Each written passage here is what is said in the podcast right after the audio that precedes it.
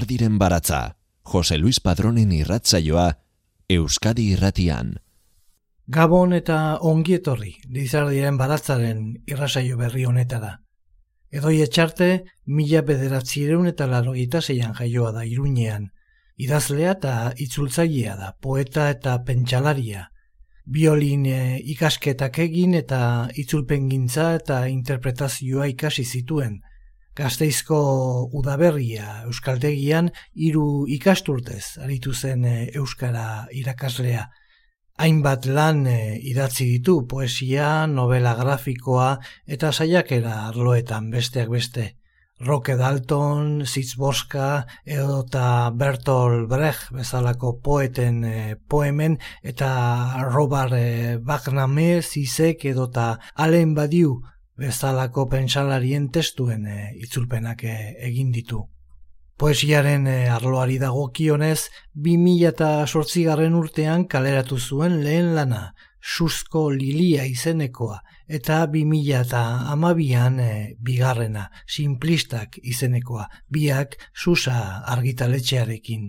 Ies ederra novela grafikoa plazaratu zuen 2000 bederatzi garren urtean alain e, urrutiarekin batera. Eta 2000 garren urtean euskaratu zituen Andre Frankian komikilariak e, sortutako geston lagaf personaiaren e, abenturak. 2008an Wagner hauziaz saiakera kaleratu zuen Richard Wagner musikagile, poeta, antzerkigile eta saiakera gile alemaniarrari buruz. Gaur egun, katakrak iruñeko liburu denda eta pensamendu eta eztabaidarako guneko kidea ere bada bertako agenda kudeatzen du eta irakurle taldez arduratzen da. Eta hainbat e, edabideetan kolaboratzaile gisa aritzen da. Esaterako etxe honetan bertan Euskadi irratian edo berria egunkarian. Edoie etxartenen sortaldekoak poema liburua plazaratu du Susa argitaletxeak, idazlearen hirugarren bilduma da. Broken Brothers Brass Band musika taldeko Jon Celestinok gaurrez boskotearen e, Amaia Espinosak eta Moises Noduerme Iruñako Raperos de Emauseko taldeko kideak abestia armatu zuten edoi etxarteren zerua eta sua poemarekin. Sortaldekoak liburuaren aurrerapena izan zen.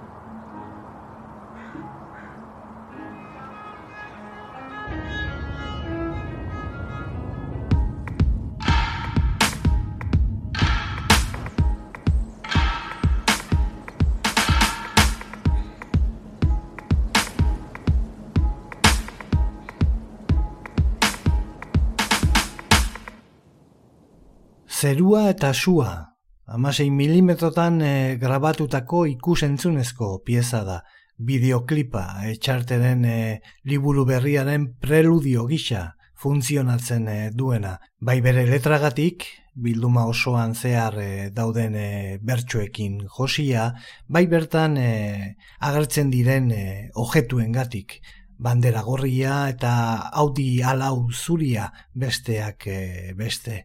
Joan den e, abuztuan e, iruñea eta inguruetako iunabarretan eta gusentietan grabatutako klipe honetara ekarritako letra gurutzeko Juan Deuna, Edith Piaf, Bertolt Brecht, Ingeborre Bergman edo Marcos komandantearen aipuekin osatuta dago.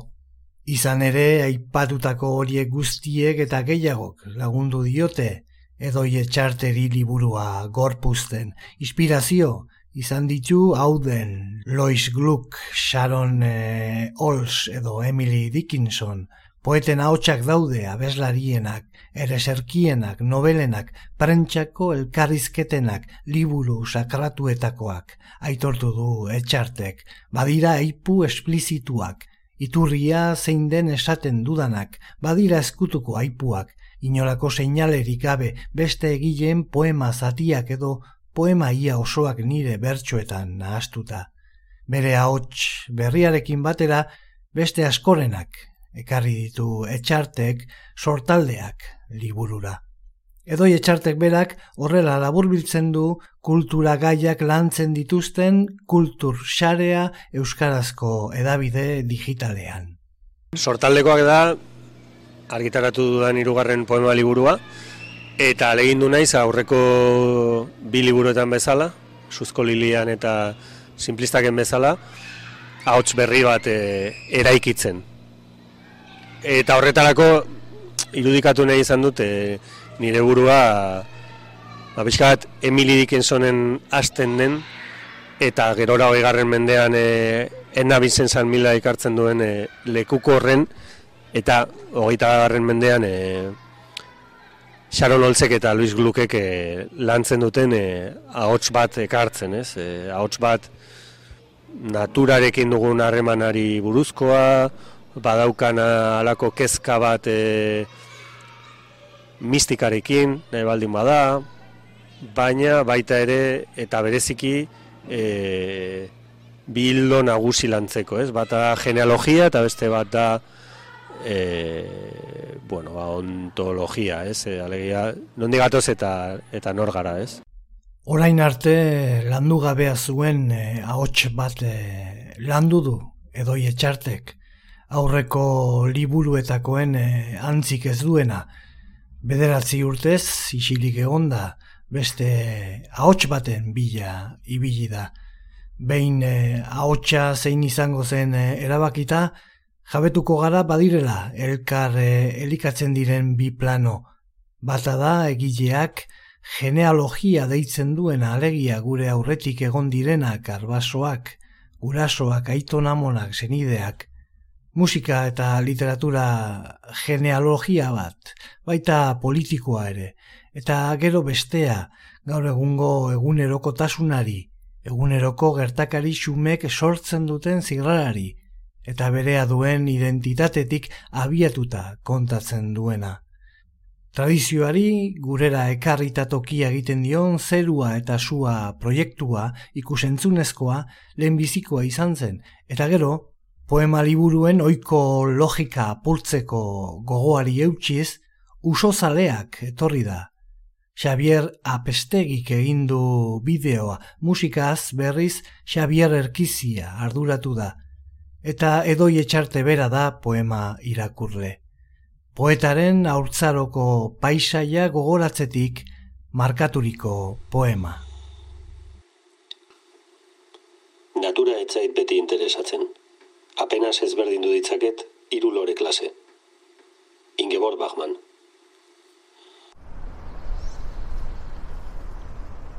uso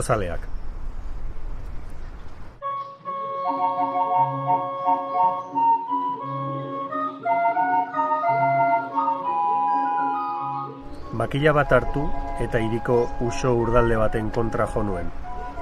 Izututa egin zuten alde. Bost urten euskan, Iruñeko gaztelu plazan izan zen.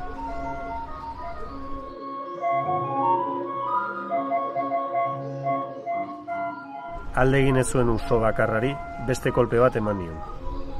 Kolpatu nuen behin eta berriro. Bere eburuari bueltak ematen hasi zen usoa. Gero eta azkarrago. Bea jo zuen. Esan nahi dut hil zela.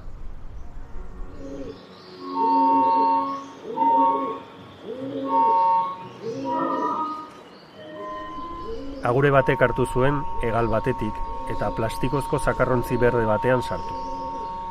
Lehoi koroadun baten soslaia zegoen zuriz zakarrontziaren kanpoaldean. Batzuetan, zalantza izaten dut, neuk ala adurrek hil zuen usoa. Badakit, elkarrekin geundela eta makila gu alako bizela, eta badakit, usoi jotza agure batek bota zuela.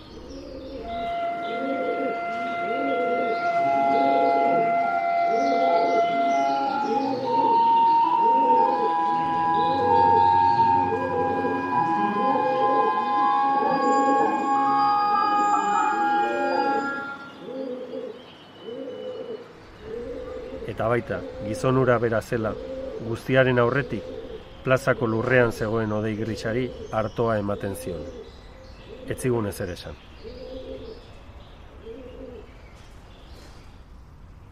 Lizardiren baratza, Euskadi irratia. Amaika aste eta bi egun. Astea gaizki hasi zen. Poeta baten atxiloketa beti da zantzu txar bat. Bazkalostean jakin genuen Lois Gluck saritu zutela nobelekoek. Eta minutu gutxira etorri zinen, komuneko paperean odol bilduarekin. Esan zenuen, ez dakit, bitxia da. Jantzi ginen irurok, hartu genituen bi dino pakete, azken gutuna ipuina, margotzeko kuadernoa eta plastidekorrak. Beti aurkitzen dugu toki bat Audi A4 zat ospitalearen atzealdean, zebrabidearen aurretik. Alabari eta bioi etziguten esploratzeak bi gelara sartzen utzi. Elkartu ginenean, zotinka zeunden eta ez genuen azalpenik behar izan. Baina ginekologoak eman egin zigun. Etzuela taupadarik.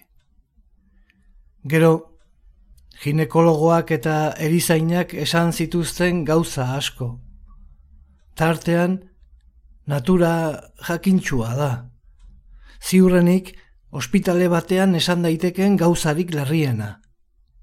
Ez dakit, zerrakituria dagoen erditzean zilborresteak ito eta bizitza osorako elbarritzean. Ez dakit zerrakituria dagoen zazpi hilabeteko ardunaldian esofagorik ez duen neskatilaren gan. Ez dakit zerrakituria dagoen berrogei urterekin azalpen medikorik gabe itxu geratzen den gizonaren kasuan. Irtetean jolas parkera joan ginen, alabari esan nion, hemen jaio zinen zu, eta hemen jaio nintzen ni. Galdetu zigun, Eta ama ere bai? Ez, ama anparean jaio zen. Gu jaio ginen solairuan jakin genuen bere aizpa hilik zegoela. Etxeratzean, baluren abestia eskatu zigun alabak. Si buscas lo más esencial sin nada más ambicionar, mama naturaleza te lo da. Alaba eta bikotekidea lokartu ziren. Lois Mitchellen olerkiak irakurri nituen eta Didi Habermanen emozioei buruzkoa berriz ere. Sakelekoa atera nuen eta ikusi txio batzuk. Gure irian, egun berean baina hogeita urte lehenago, nola txilotu zituzten amasei urteko hiru anaia. Eta txintxila karrikan torturatzean esan zieten, beren amaren minbizia oso larria zela. Nera behaiek, etzekiten amaren amaiera zenik. Benetakoa zen guztia egin zizaidan gertukoa. Eta oroitu nintzen Lois Mitchellen amonak olerki bat idazten zuela ezer nabarmena gertatzen zitzaionero. Horrela hasizela bere biloba ere olerkiak idazten. Urriaren sortzia zen, teoren urte betetzea. Gure amatxi pilarren erako lau egun faltako ziren. Zuere antzaude orain, dorleta guztiekin.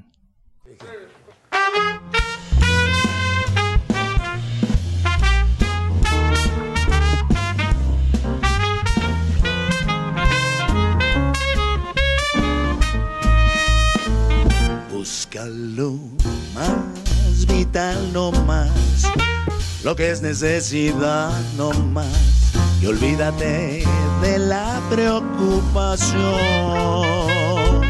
Si buscas lo esencial, sin nada más ambicionar, mamá naturaleza te lo da. No quiera que vaya, no quiera que estoy, soy oso dichoso, oso feliz. Abeja zumba siempre así, pues hace miel solo para mí. Y las hormigas encuentro bien y saboreo por lo menos cien.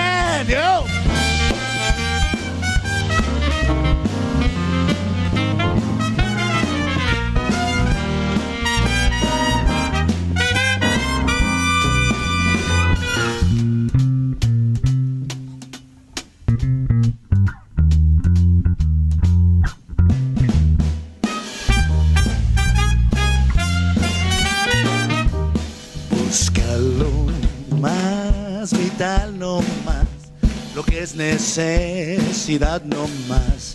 Y olvídate de la preocupación.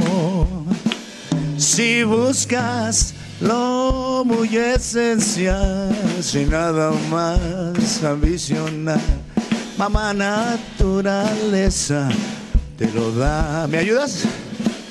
No quiera que vaya, no quiera que estoy, soy oso dichoso, soy dichoso.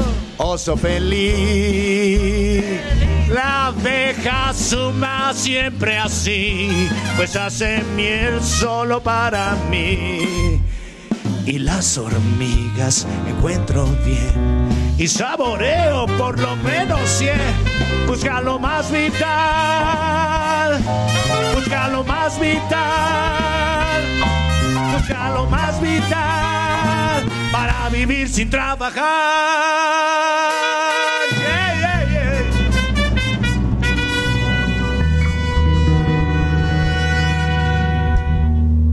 ¡Anda!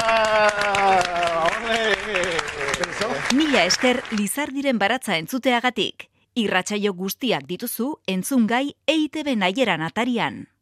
Errealitate berri baterako lexiko berri bat dakar beti edo etxartek. Alazpimarratzen du Igor Estankona poetak eta poesia kritikariak. Baina entzun dezagun Igor Estankonaren beraren ahotik sortaldekoak liburuari buruz mimoz egindako bigarren kafea magazinean, naiz irratian. Edoi etxartek beti dauka edo hori iruditzen zait niri, iruzkin egokia, diagnostiko zehatza, munduaren ikuskera kritiko eta era berean baikor bat. Bere zutabe eta irrati solasaldiak errespetuaren eta printzipio inflexibleen arteko nahasketa atsegina dira. Alase dira bere poemak ere, violentoak eta beharrezkoak. Edoi etxartek, Iruñea mila bederatzeron dalarogeita zei, alain urrutiaren azalekin argitaratzen ditu poema liburuak. 2000 eta sortzian susko liliak argitaratu zuenean begitan du zitzaidan atrebitua baina arean berdea. Eta kritika pretentzioso bat egin nion argian, esanez bezala poema sendoagoak itxaron behar genituela beragandik. Liburuarek eninduela azebete. Buru iritziani. 2000 eta amabian simplistak argitaratu zuen. Liburuarekin abade etxeetako euskal poesia soziala gainditzen zuen susko bomba bat jaurti zuen. Irakurri ondoren sartzen zaizu alako bake sentsazio bat estena suminduena, estena militantearena, intimoagoa dena eta era berean guztiz artegagarria.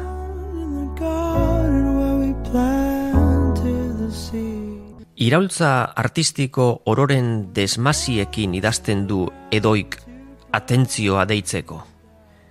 Pentsatzera bultzatzeko eta amorrarazteko sarkasmoa txarto ulerturik agian irudituko saio bati baino gehiagori gainetik jartzen den handi bat dela. Baina niri beti iruditu zait maizuki erabilia brezkek zerabilen distantzia efektua edo haren antzeko ironia neurtu bat gizartea zehatzago behatu, kritikatu eta dialektikoki aurkesteko aukera ematen diona. Azken liburuan, sortaldekoak, sakondu egiten du bilaketan, eta are introspekzioa gehitzen dio bere luma zorrotzari.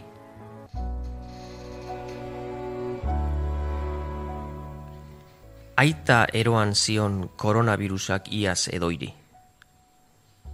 Bere amaren defendatzailearek irakatsi eizion asko. Irratian entzuten dudanean pandemiari buruzko maiz lelokeriak komentatzen, bere adorea eta bihotza miresten ditut zelula bakoitzean aragitzen ditugu abanguardia eta erretaguardia. Koadroak gara, liderrak eta ardiak, dominatzaileak eta dominatuak. Errealitate berri baterako lexiko berri bat dakar, edoi etxartek. Iraultzaile permanente horrek. Erreferentzia eta kultismos betea, baina erradikala eta argia. Gogorra da, zauriak egingo dizkizu bere poesiak, aserretuko zara esaten dituen gauzekin, unkituko zaitu, uneka. Zure erreakzioaren bila dabilen poesia da, artea da.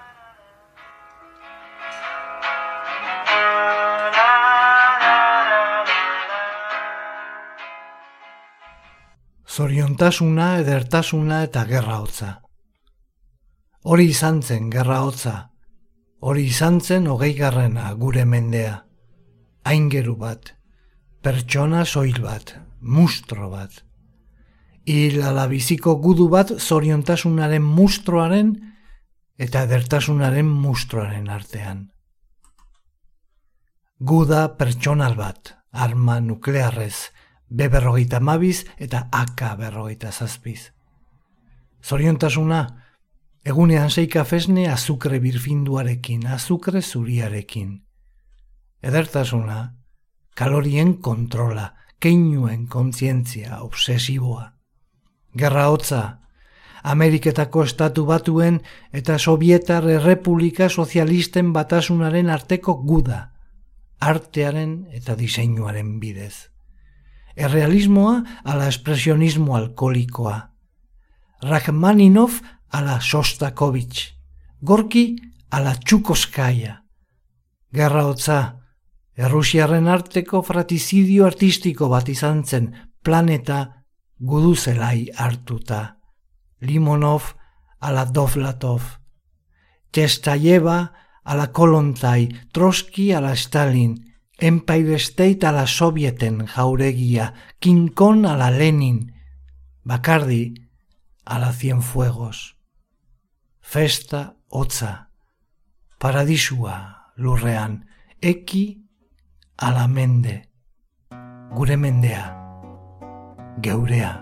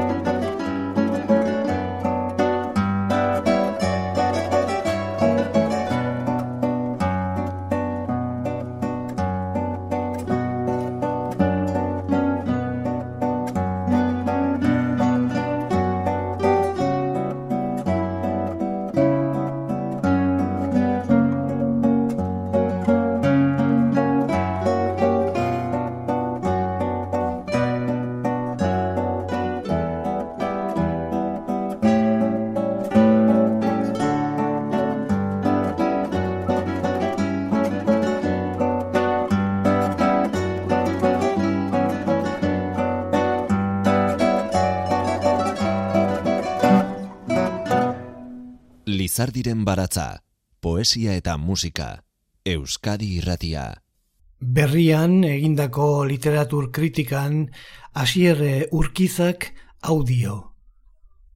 Edoi etxarteren irugarren poema liburuan, egilearen aurreko argitalpenekiko berritasuna sumatzen da. Suzko liliako iruditeria surrealista eta bortitzetik aldentzen da, tonu patxadatxuago baten eh, alde eginez. Akaso, simplistakekin izan eh, dezake antze handiagoa poemen eh, egitura aski narratiboari dagokionez, sortaldekoaken hildoa aldiz beste arena baino lirikoagoa da, xamurragoa unkidurari, minari, maitasunari izkin egiten ez dien epika da poema askoren lehen gaia. Autu kolektiboaren baitan bizitzeak bihurtzen du egunerokoa epiko. Greba orokorraren osteko hanketako mina baino gauza unibertsalagolik ez dago alegia. Aitarekin egindako azken pankarta dira pankarta guztiak. Individuala eta kolektiboa nahasian norbere identitatea tradizio baten partetzat indartsua, arroa, gorria, aurkeztu eta oroitzapenak genealogia horren galbaetik iragazita ematen dira, geruza ugaritan. Bi harimak poemak dakar etxarteren eh, proposamenaren gakoa eta aldi berean erronka. Bi harimak bi polo ditut, biek dute emaria, baina bi iztatzean ez dute bat egiten. Bata da gure egunerokoaren narratiba bat, narratiba intimo eta individual bat. Neurri batean, exhibizionismo ariketa bat, norbanako enpresariaren ariketa pornografikoa. Bestea da ezetz talde bateko kide garela, denok. Oraindik oinez ez dakien gu bat. Oinez nekez dabilena gehiegi ibili delako. Gu bat bizitzaren erdialdean gaudenona. Talde bat plurala jaiotzatik eta plurala betiko. Langile jendea, jende xea. Ez dugun horrek elkartutakoa. Klase bat. Narratiba intimo eta individuala batetik. Talde klase bateko kide izatearen kontzientzia bestetik. Bi horien arteko tensioan bermatutako tradizioaren kontaketa da obra. Sortalderako bidaia. Lizardiren baratza Euskadi Irratian. Jose Luis Padrón. Gure gainetik izarrak bakarrik. Edoi etxarte Roberto Bolaño idazle eta poeta txiletarraren txakurre romantikoak poema parafraseatuz. Herri bat galdu genuen, baina amets bat irabazi. Ametsa bisitatzen dugu eta zizare zuri bat dauka. Zakure romantikoekin gaude eta hemen geratuko gara. Zin egin zigutena desagertu da, templuak, lorategiak, poesia. Presa bortitz bat eginda gure jabe. Nola konfederatu zakur saldoak, bizkor-bizkor jende alferra, disiplina da, ez errez dutenen arma bakarra. Geure gainetik izarrak bakarrik. Lan toki hau hobetu nahi dugulako gara geure mugen jakitun, gaien atsegin duguna hau da, beste langileek eurena atsegin duten bezala, geure gainetik izarrak bakarrik.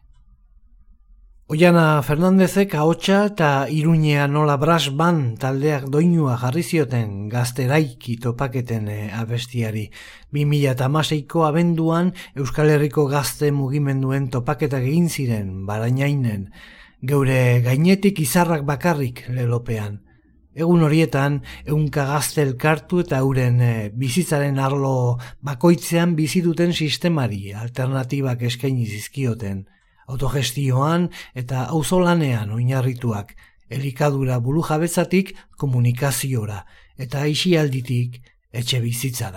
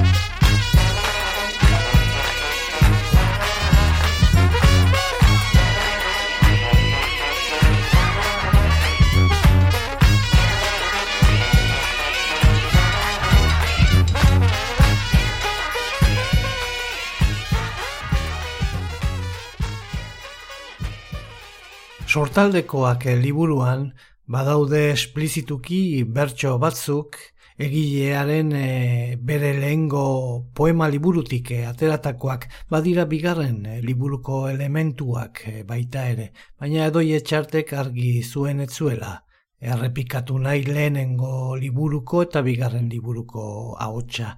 Beti du hemengo gai eh, batzuei buruz baina bigarren liburuan forma teatraletan gertatzen zen histrionikoetan. Lehenengoan aldiz surrealismoaren bidetik gauzak asko ze lausoagoak dira beti ezain egiazkoak, ezain plastikoak. Kasu honetan ia ikusi egiten dira gertakariak. Fikzio honek errealitatearekin harremana asko zere estuagoa du. Errealitatetik oso hurbil dauden poemak dira egunerokotasunean lur hartuak. Poeta iruindarra saiatu da objektu zehatzetatik abiatzen eta pertsona bat definitzen duten keinuak, usainak, tokiak, alik eta bekien bilatzen eta dierazten. Funtsian egin duena izan dira bi gauza. Adi egon, egunerokoan zer egon daitekeen poesia bat eraikitzeko, eta hori edukita garatu. Eta doi etxartek, zintzotasun handiz egin du. Atari eder bat, izan zara atari eder bat, atari bat zirrara ezagutzeko, lehenengo aldiak, zeure lorategi barura sartzen utzi didazu kondiziorik gabe, mundu berri bat erakutsi. Edo zein egunetan parez pare egingo dugu topo eta urduri egongo ara, eta izango da tentsio altuko linea bat indar batean bezalakoa. Bitartean, elkarri arrastoa jarraituko diogu begi bazterraz badakigulako non gauden. Bagara, eta hori zen helburua. Zeure lorategiaren iskinako belardia bigun biguna eta berdea da, eta izugarri ongi egoten da bertan. Arrosa zurien gorputzak mauka biur daitezkela zin dagizut. Ederra da lorategia zu bezala, gu bezala, eta hau guzti hau bezala. Egunon, mutiko eder. Gela iun batean bizi zarabio Sinezkeria ze elikatu Gela iun batean. Bizi zarabio Sinezkeria ze elikatu. Bere zia zarela uste duzu. Uste duzu. Uste duzu Zeureko jasmoa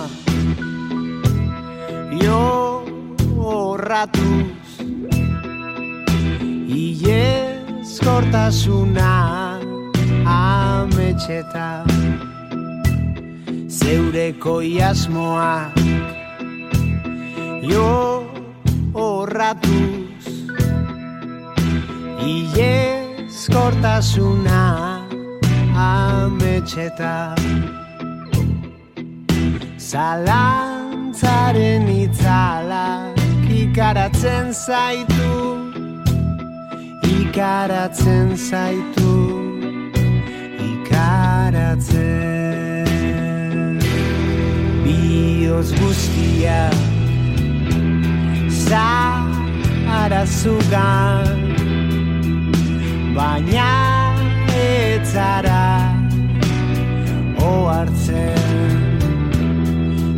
Bihotz ororen Boz eta mina. Dara matza zuzure Taupadetan baina orain di ez duzu ikusi. Balio bilketan lauzo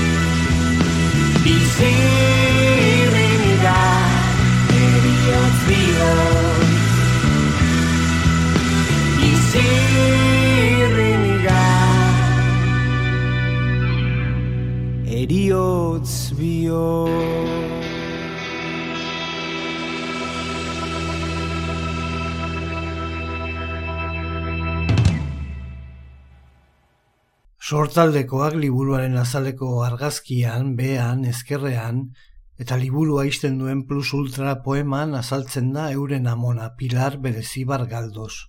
Lebagoieneko San Cristobal mendian hartutako argazkia da mila bederatziero eta hogeita maikan, duela darogita marurte.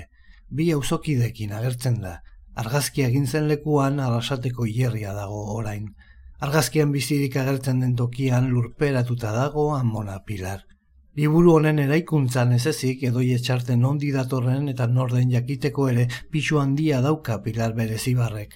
Bide batez esan behar dugu, arrasaten mila bederatziren eta hogeita maseiko gerran egon zen errepresioari buruzko pilar berezibarren gogoetak, arrasaten mila bederatziren eta hogeita masei belaunaldi etena liburuaren edizio desberdinetan agertzen direla. Izan ere, zer da pertsona bere historiari gabe galdetzen du poetak beste ipuetako batean, eta argi astekariari eskainitako elkarrizketan esaten du. Uste dut, gu, gure historia garela batetik. Eta gure historia da etorkizuna, liburuan, nik estesek esaten duen bezala, ziuxen denboraren kontzepziotik, Guz gara bakarrik bizi gaurko eguna duen egun horretan, bizi gara gure iragan pertsonalarekin, baina baita hil direnen iragan pertsonalarekin ere. Niretzat izan dezake presentzia handiagoa gure amatxik haurtzaroan bere lehen batekin igerilekuan pasatzen zuen denborak, askotan kontatu zigulako eta beraren zat importantea izan zitekelako une hori, egunero egin ditzakedan gauza asko baino. Hildakoek badute presentzia hori, hildakoen pozek, porrotek eta frustrazioek ere tokia dute gurean. Honen bestez, azken poema irakurriko dugu plus ultra. Izen hori zeukan gure amatxiren osabak arrasaten zeukan tabernak, deskribatu zuen poetak liburuaren aurkezpenean. Eta poeman beste argazki bat aipatzen da, mila bederatzi eta hogeita mairuko ustaiekoa, eskolakoekin zarautzera egindako ibilaldia. Argazkietan dagoen jendeak bizitza zoragarri bat zeukan, gero zapustu egingo den mundu bat dator, pikutara joan zitzaien dena. Poema, Evangelioa Lukasen arabera liburutik jasotako bertxet hauekin hasten da. Joan zitzaizkion Jesusi bere ama eta ana jarrebak, baina jendearen jendez ezin iritsi ziren beraren ganaino, eta jakin zioten ama eta ana jarrebak dituzu kanpoan zoikusi nahian, Jesusek berriz erantzun zien. Hauek ditut nik ama eta ana jarreba, jainkoaren hitza entzun eta betetzen dutenak. Jesusen evangelioa Lukasek dakarrenez, sortzigarren kapitulua, emeretzigarren bertxetik ogeita bat garren erabitartean. Plus ultra. Hil zinenean tiraderan neuzkantzuk egindako galtzerdi pare guztiak gordetzen ditut. Batzuen orpoak dagoeneko xaututa daude baten bat zitsak janda. Guztiak gordetzen ditut pilar baita bikoteki gabe geratu direnak ere. Emily Dickinson irakurtzen dudanean zugan pentsatzen dut. Udazkenean zatozela jakingo banu, usatuko nuke uda irribarre erdi batekin, bularrean daramadalako zure irudi bat. Zarauzko argazkia da, zuen bizitza betea golostiaren drupa heltzen denean bezala berztu aurreko udan. Mutxioko maldaren bean ikusten zaitut, ikaskide zinguratuta guztiak gaude, baita angelita arano maistra ere seme Rafaelekin. Mila bederatziren eta hogeita mailuko ustailaren sortzia zen, negu hartan hil zen, Xabier Lizardi poeta. Argazkia egin zenuten tokitik gertu paseatzen zen. Biteriren eskolekin egindako txangoa zen. Ama bi urte zen euskaten, zuen bizitza betea gorostiaren drupa heltzen denean bezala berztu zenean. Ikasi zenuen biderketak egiten, zatitzen eta josten, Bitartean zure lengusu nagusiek paskinak inprimatzen zituzten, mitinak eta dantzaldiak antolatzen. Futbolean jokatzen zuten eta grebak egiten, aitaria marretakoa, eramaten zenion union zerrajerara, zoro sabaren tabernaren irekiera ospatu zenuen.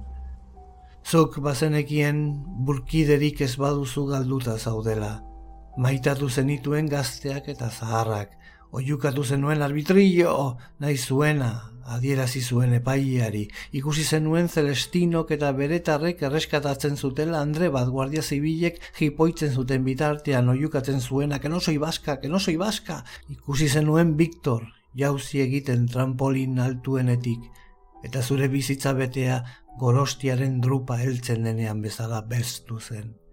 Izan zenituen kartzelan ama aita, neba frontean amona oean barruan txamponak zeuskan larruzko gerriko bat jantzita. Sotoan gorde zenituen zuen argazki guztiak, ezetasunak suntxituko zituen, eta oraindik zure gandik ikusten dut mundua, zuk zure amonaren begietatik ikusten zenuen bezalaxe, barruan txamponak zeuskan gerriko dun Andrea, gazterik gatzagan balde batur bota zuen azangoak ukitu zizkion militararen buru gainera. Horregatik itzultzen naiz argazki honetara, bestu aurreko bizitza betearenera, eta ziur banintz bizitza hau amaitzean, zurea eta nirea egongo direla, bizitza hau botako nuke azal eta guzti, dastatzeko eternitatea.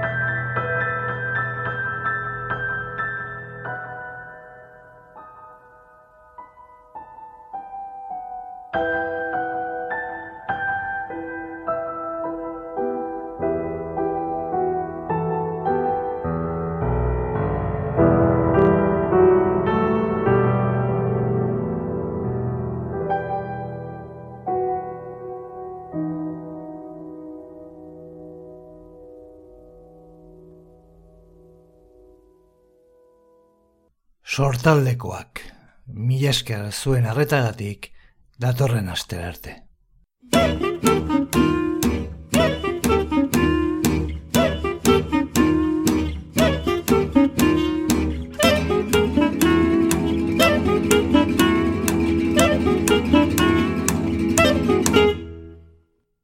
Lizardiren baratza Euskadi Irratian. Jose Luis Padrón.